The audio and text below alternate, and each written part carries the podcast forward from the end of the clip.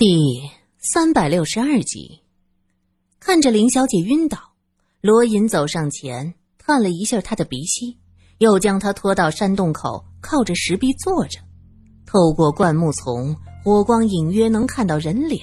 罗隐这才点头说：“就这样吧。”两个人趁着夜色回来，离得很远的地方，就看到山洞那边火光晃动，人声鼎沸，吵吵嚷嚷。到处是松油的气味。罗隐一把拉着苏三，猫着腰绕到了树林的后边，透过灌木的枝叶往外看，山洞口的草地上站满了人，火把将一切照得亮白。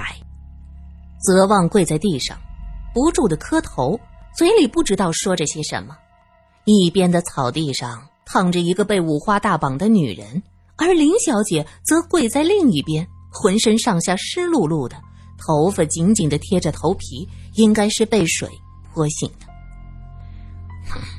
我早就知道，是你们在捣的鬼，果然被我抓了个正着。我的印章呢？在哪儿？桑吉一脚将泽旺踹倒在地上，指着他大骂：“吃里扒外的东西，竟然和这个贱人勾结！”泽旺撑起身子。黑的吐了一口血，冷笑道：“呸！你做了这么多年的县长，只知道抽筋扒皮，你还知道些什么？这一切都和他们没关系。三太太是我教唆的，瑞林根本就不知道我的计划。你冲着我一个人来好了，大不了把我的头砍了。哼，就差那一步，就算拿不到你的官印，把你送走做人质。”那也是好的。你真是吃了豹子胆！你以为你和那个贱人在一起劫持了我，就能冒充我做土司？痴心妄想！那两个外地人在哪里？你们是一伙的。林小姐在一边不住的摇头，不关他们的事儿，他们是被我骗了。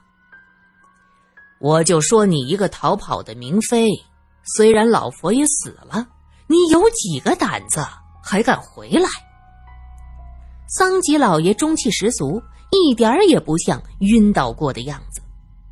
苏三忍不住握紧了罗隐的手，他的判断是对的。如果他们此刻也被桑吉抓个现行，那浑身是嘴也说不清了。快说，那两个外地人去哪儿了？桑吉一脚踩在林小姐的后背。他被踩得干呕几声，却咬着牙不出声。说不说？桑吉用力碾了几下，林小姐咬紧牙关。泽旺则大声说着：“你欺负女人算什么英雄？桑吉，你就算返老还童也是个懦夫。年轻时的英雄气概，让女人啃光了是吗？”就在这时，一阵笑声传过来。桑吉等人急忙看过去，远处的一男一女正在走过来。他们过来的地方正是城堡的方向。罗隐扬了扬手里的箱子，他说道：“不过是取个箱子的功夫，出什么事儿了？”他语气轻松，像是对方才分开的朋友。林小姐看到他们，突然暴怒：“好啊！”我拿你们做朋友，你们竟然和桑吉是一伙的，还在水里下药。桑吉看着那两个外地人走近，半信半疑。罗隐气宇轩昂，看到桑吉面色是阴沉不定，神态更加沉稳，不见一丝的慌乱。桑吉县长，我只是回去拿了我们的箱子，发生什么事儿了？你们这是？下药。既然你给这女人下了药，把她迷倒了，你们又回来干什么？桑吉疑惑的看着林小姐。那是因为，我怀疑这个女人与我们一同是别有用心。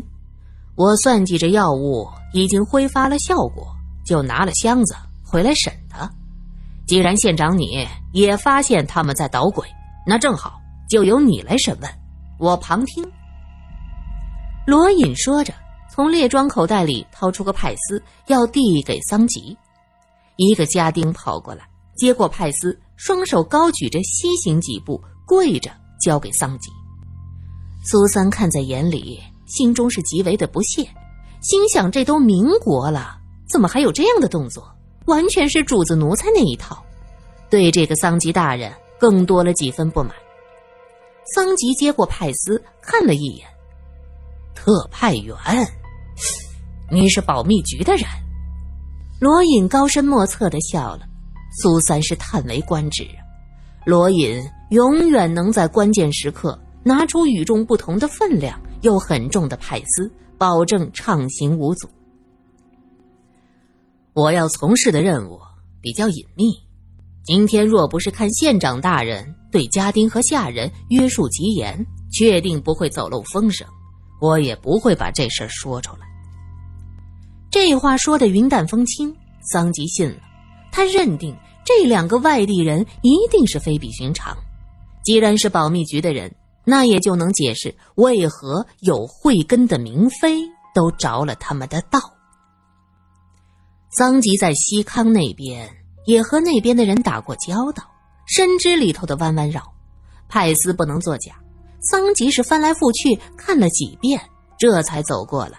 亲手将派丝交给罗隐，同时笑着说道：“也不知罗太派员此行是。”罗隐看了看周围，探头在他耳边小声的说了一句：“为了神族。”桑吉一愣：“这和你们有什么关系？”神族的力量，连德国人都想借助，如今和希特勒时期相比。如何呀？罗隐故意讲的云里雾里。这桑吉是土司，也是一方县长。西康暂时不在战事的中心，可此时全国的局势他也是懂得的。闻言点了点头。啊，我懂了，难怪这个女人一路跟着你们。她被活佛断定是神族的后裔，一心想找到神族部落，一定是听说了我的事儿。想和这泽旺里应外合，逼迫于我。说到这儿，他恨恨的又踹了泽旺一脚。泽旺是相当的硬气，一声不吭，只是瞪大眼睛盯着罗隐。罗隐冷笑：“你瞪什么？这个人竟然还想利用我！我最恨这种自以为聪明的人。”苏三突然说道：“既然他瞪你。”不如挖了他眼睛！林小姐惊呼：“苏小姐！”那三太太呸的从苏三吐了一口：“贱人，你这样恶毒，不得好死！”苏三故意大笑：“哼，这也是给你们一个教训，让你们知道我们保密局的人是不能轻易得罪的。县长大人就不劳你动手，这个人的眼睛。”我来挖，还借匕首一用。罗隐笑眯眯的把匕首拔出来交给苏三，苏三接过来，嗖的一下拔出匕首，蹲下身子就往那泽旺的脸上捅去。住手！桑吉喊道。苏三头也不回，匕首尖已经到了旺泽的眼前。泽旺大叫：“不要不要！老爷，快快快快告诉他真相！”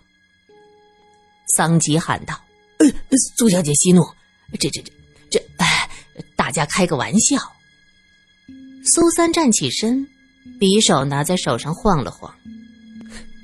开玩笑，县长大人，你们要开玩笑，待会儿再说。挖了这个人的眼睛才是正经。呃，对不住，对不住，今天的事儿只是只是我们和二位开个玩笑。桑吉老爷走到泽旺的身前，瞪了一个家丁一眼，还不给管家松绑。那个管家忙不迭儿的割了泽旺身上的绳子。那三太太的眼睛瞪得老大，恶狠狠的盯着泽旺。泽旺起身指着三太太说道：“老爷，他果然是卧底。”接着蹲下身去解林小姐身上的绳索。瑞林。没事了，你还好吧？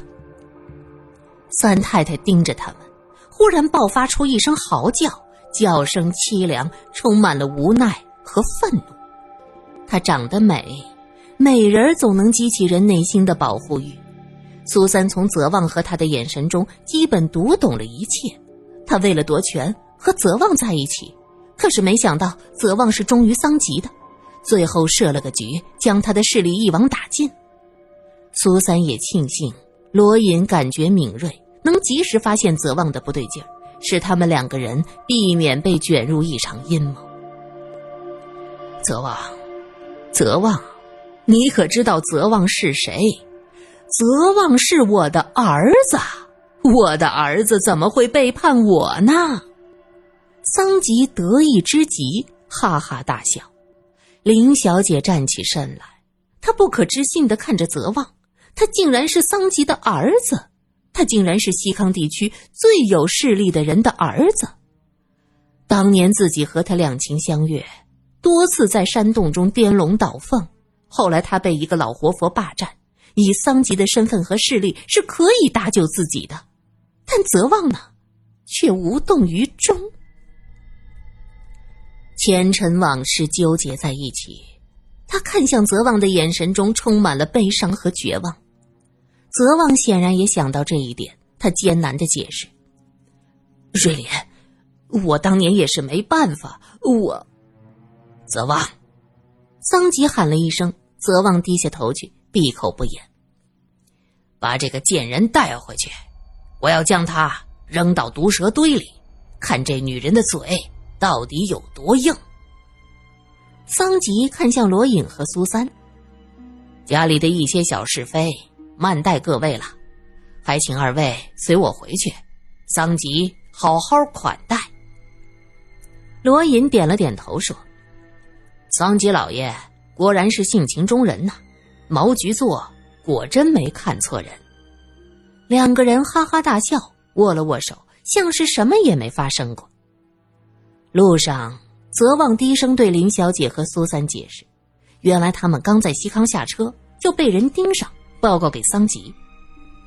也是没办法，我们接到情报，说有三个外地人到西康搞破坏，老爷怀疑是你们，又正好看到你们和瑞林在一起。”我就想将计就计，把你们骗到城堡，可是没有想到，你们真的能找到小少爷的尸体。老爷晕倒是装的，三太太趁机发难，老爷就命我把你们也牵扯进去，一网打尽。罗先生，你是怎么发现我的破绽的？罗隐笑道：“哼哼，因为你们从猪圈中发现的那半个头盖骨，很明显。”是个两岁多的幼儿，而你说的你们的少爷不到一岁，我就怀疑这其中有诈。你说什么？那不是小少爷的头骨？泽旺脸上有着明显的惊异。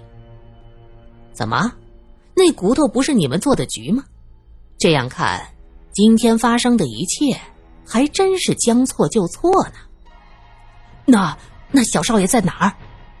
泽旺焦急的问着。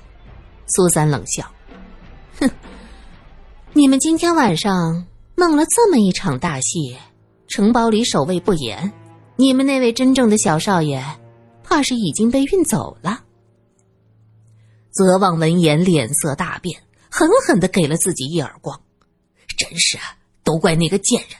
若不是他借机生事，怎么会发生这些事儿？”苏三讽刺：“哎呀，还真是一脉相承啊！什么事儿都往女人身上赖，这点西康和内地挺一致的。”桑吉听着苏三的风凉话，摇了摇头，什么也没说。他外表看着还算年轻，可实际上已经很老了，没有和年轻小姐拌嘴的心思。一行人回到城堡，天已大亮。走进城堡，那些下人已经被放出来，神态木然的看着走进来的人，像是一群行尸走肉。苏三看着这些人，有种毛骨悚然的感觉。一群人完全适应并且享受自己的奴隶身份，这是件多么可怕的事儿啊！没有反抗，没有自由的意识，也只会呼吸、会走路，完全像是一个没有意识的人。顺着白色的大理石台阶走到二楼，泽旺命人架起火堆，烤上羊腿，烧起茶来。很快，熊熊的篝火烧了起来，羊油滴落在火上，呲啦呲啦的声音传开，羊肉和酥油的香味儿在整个城堡中弥漫开来。